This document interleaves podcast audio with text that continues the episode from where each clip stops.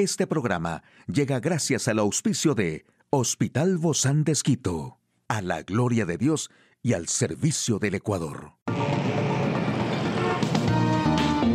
Ciudad Médica, un espacio para tu salud.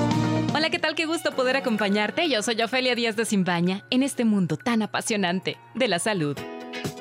¿Cómo es la manera correcta de usar el aceite de coco para detener la caída del cabello y suavizarlo? Bueno, pues en la necesidad de lucir un cabello más saludable en todo momento, es algo que todos buscamos, pero siempre estamos en la búsqueda de trucos y tratamientos que nos ayuden a mantenerlo sano, nutrido, brillante, fuerte y sedoso. Pues hoy te comparto un excelente reparador de daños ya que nutre el cabello, protege a profundidad y si tu pelo es áspero y presenta resequedad, este ingrediente es ideal para ti. Puedes aplicarlo desde el baño y para transmitir un tratamiento más profundo aplica una gota en todo el cuero cabelludo antes de dormir y deja actuar por la noche. Usa tan solo un poco de este producto en el cuero cabelludo y haz unos masajes para fortalecer la raíz. Se recomienda no usar tanto y lo ideal es hacerlo poco a poco. No lo uses en exceso si tu cabello es graso. Si deseas aplicar aceite de coco en tu cabello, pero es un pelo graso, lo ideal es usarlo por las noches y en las mañanas enjuagarlo muy, pero muy bien, ya que el aceite de coco sirve como acelerador del crecimiento y ayuda también a eliminar el frizz. Aquí la información más actual en el campo de la salud, en busca de la impronta inmune, que analiza la ciencia para las futuras dosis de refuerzos contra el COVID-19. Las temperaturas bajas ayudan a reducir la obesidad. Según científicos de Cambridge, su variante Omicron BA.5 ya es predominante en España y aumentan los casos en América Latina. Nivel mundial, más de 545 millones de personas han recibido el diagnóstico de la enfermedad COVID-19 desde el inicio de la pandemia. Los casos confirmados están volviendo a subir. Durante la semana del 20 de junio se notificaron más de 4,1 millones de casos, lo que supone un aumento del 18% en comparación con la semana anterior. Mientras tanto, el 63% de la población mundial tiene el esquema primario completo. Solo el 28% de la población tiene dosis de refuerzo. En este contexto, creció el debate sobre si la composición de las vacunas debe cambiar y los científicos ahora se enfocan en la impronta inmunológica, una cuestión clave para decidir para las inmunizaciones futuras.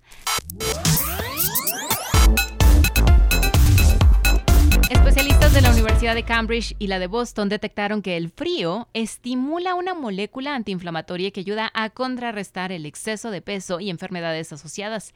Esta es una problemática clave porque repercute en un enorme número de dolencias. Esa es la razón por la que los investigadores continúan desentrañando el papel complejo que juegan los diferentes condicionantes que pueden llevar a padecer exceso de peso.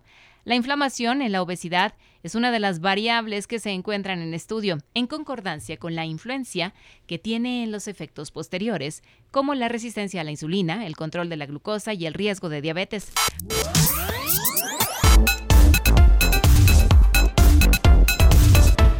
Bueno, el Ministerio de Salud de España informó que la variante BA.5 es la más frecuente entre los pacientes con COVID-19.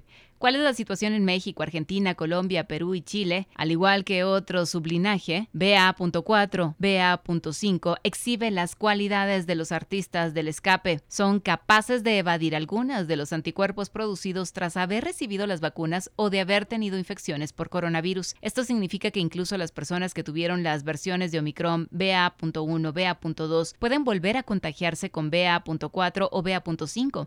La expansión de los nuevos sublinajes de Omicron han propiciado un aumento de las hospitalizaciones por su mayor escape inmune. Desde fines de mayo, los casos confirmados de COVID-19 han estado bajando, pero existe la probabilidad de que los casos aumenten por la presencia de las subvariantes BA.4 y BA.5.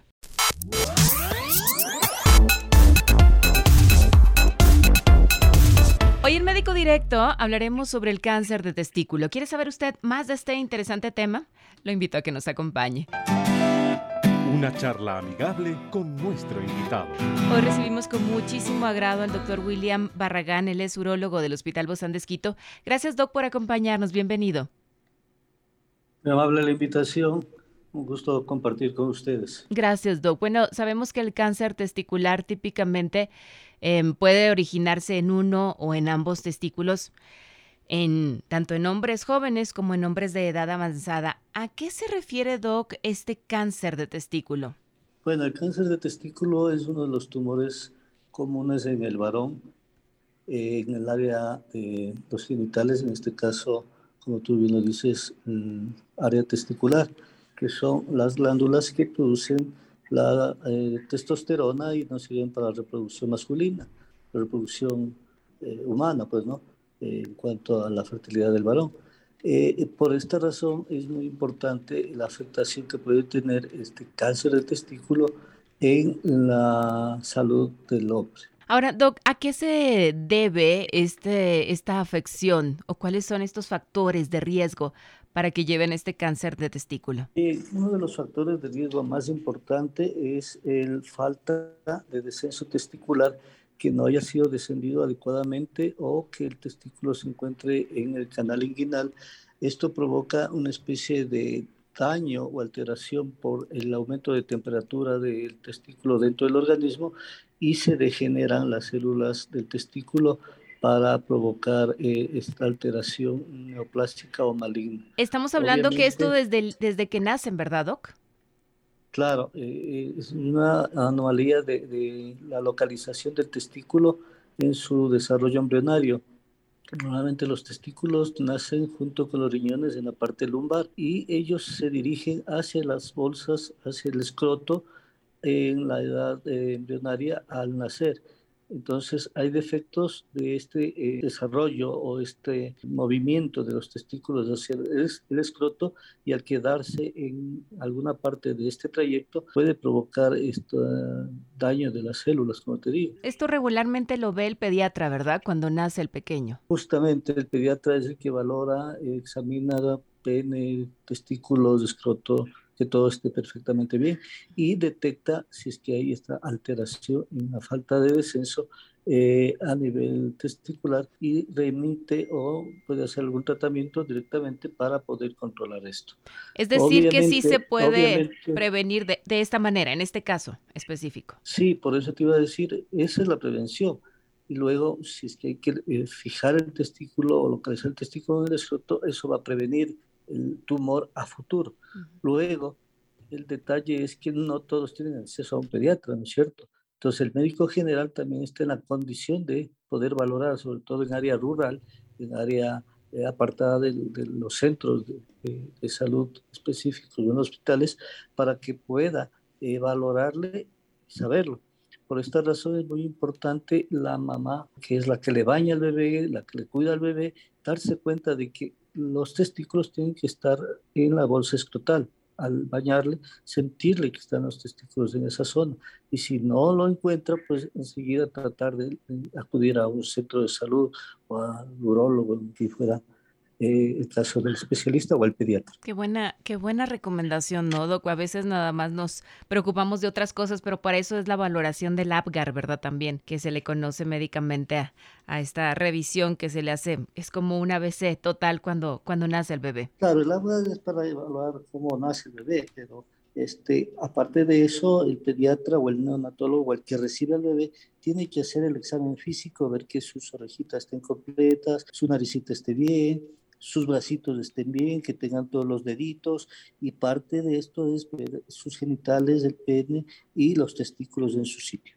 Ahora, Doc, tengo aquí en mis notas que también posibles causas de o factores de riesgo eh, son las infecciones con el VIH. Bueno, directamente con eh, lo que es el cáncer de testículo no es tan específico, ¿no es cierto? Obviamente se ha asociado muchas alteraciones virales eh, que, pueden causar ciertos cambios en las células, pero no es una incidencia importante para tener una alteración en el testículo. ¿Cuáles son las? Definitivamente. Definitivamente la parte de herencia puede ser una causa y lo segundo, lo que hablamos de la falta de localización o colocación adecuada de los testículos en su sitio. ¿Cuáles son las señales más frecuentes que se dan o los síntomas para ver esto? Además de que, usted bien nos decía, ¿no? La mamá debe estar atenta a que hayan descendido eh, ambos testículos. Eh, básicamente se refiere al hecho de el examen, el autoexamen. Yo te he dicho que en el bebé, el recién nacido, o en los primeros años del, del, niño, la madre es la encargada de examinarle básicamente, directamente, porque ella está compartiendo, cuidándole, haciéndole, etcétera al bebé. No por eso dejamos de ver la participación del papá también. Entonces tenemos que estar pendientes de su localización. Y luego, cuando el niño es eh, más grande o cuando llega adulto, el bañarse, el examinarse, el autoexamen es importante el tócate en la mujer también es el tócate en el varón. O sea, tócate tus testículos que estén bien, que no vaya a crecer, porque cuando hay un tumor testicular, el testículo no duele. Simplemente empieza a crecer, a crecer, a crecer. O encuentras o topas alguna masa, alguna eh, induración diferente en el área testicular sin que duela. Entonces eso ya te llama la atención y por esa razón debes acudir al especialista o al médico para que te examine. Entonces el tócate en el varón también es muy importante para tocarse los testículos y ver que no tenga ningún problema eh, en, en, las características normales. ¿Y el diagnóstico, doctor, cómo se llega ahí con, con ustedes los especialistas? Lo, lo básico, como te digo, es el examen físico, el ver que un testículo está más grande que el otro que no hay dolor y que está creciendo. ¿sí? Eso va a llamar mucho la atención al toparse. Los hombres tenemos vergüenza de, de tocarnos o de decir, ¿no? O a la pareja o a la misma mujer, mira, algo me está pasando. Pero es importante tener la conciencia de que si hay un aumento de tamaño del testículo, tengo que acudir a examinarme qué está pasando. Luego, el examen básico para ver un testículo es una ecografía, una ecografía testicular, y ahí te va a dar las características morfológicas ecográficas del testículo, si es que tiene cambios o lesiones que se ven, se evidencian perfectamente en una ecografía. Luego, mira que la incidencia del tumor testicular, eh, he hecho estudios acá en Ecuador, está alrededor de la mayor cantidad de incidencia entre los 30, los 20 y los 34 años de edad. Ahí es donde más aparece el tumor testicular. Entonces, esa es la edad en la que uno tiene que estar muy pendiente de cómo están sus testículos. Y es muy joven, ¿no, Doc? A esa edad, 20 años a 34. Sí, los tumores testiculares desarrollan en esas edades y son los más agresivos y los que mejor deben controlarse. Mm. A veces, insisto, eh, hay pacientes o personas que tienen temor, que tienen vergüenza, que qué les van a decir, eh, no, no, no, no se acercan al médico y luego eh, resulta que aparecen con otros problemas en otros lados. Hemos visto pacientes que llegan con una metástasis una vez en el ojo, otra vez en, el cerebro, que no te manifiestan con problemas del testículo y resulta que ahí es donde es un tumor. Entonces, por lo que es la parte genital a veces se tiene un poco de vergüenza, de vergüenza no justificada de no comunicar o no decir, te lo guardas para ti mismo. Es importante que la gente pierda el miedo porque es algo propio, algo normal de uno y que debe, debe consultar si es que hay cambios. Definitivamente porque las consecuencias son tan graves. Y que se pueden examinar, toparse los cuadrantes, ver si tienen alguna nodulación en el varón también, toparse el testículo y ver si es que hay dolor si es que hay cambios y sobre todo si ha crecido. El crecimiento del testículo es el examen patognomónico de que algo está pasando, sin dolor.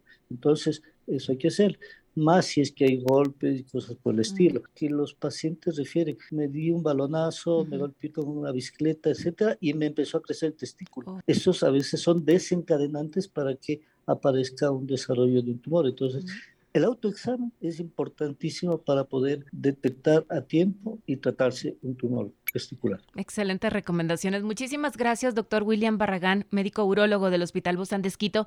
A usted, amigo y amiga, a seguirnos cuidando. Hasta la próxima. Puedes escuchar de nuevo este programa en radio hcjb.org. Este programa llegó a usted gracias al gentil auspicio de Hospital Bozán de Esquito, a la gloria de Dios y al servicio del Ecuador.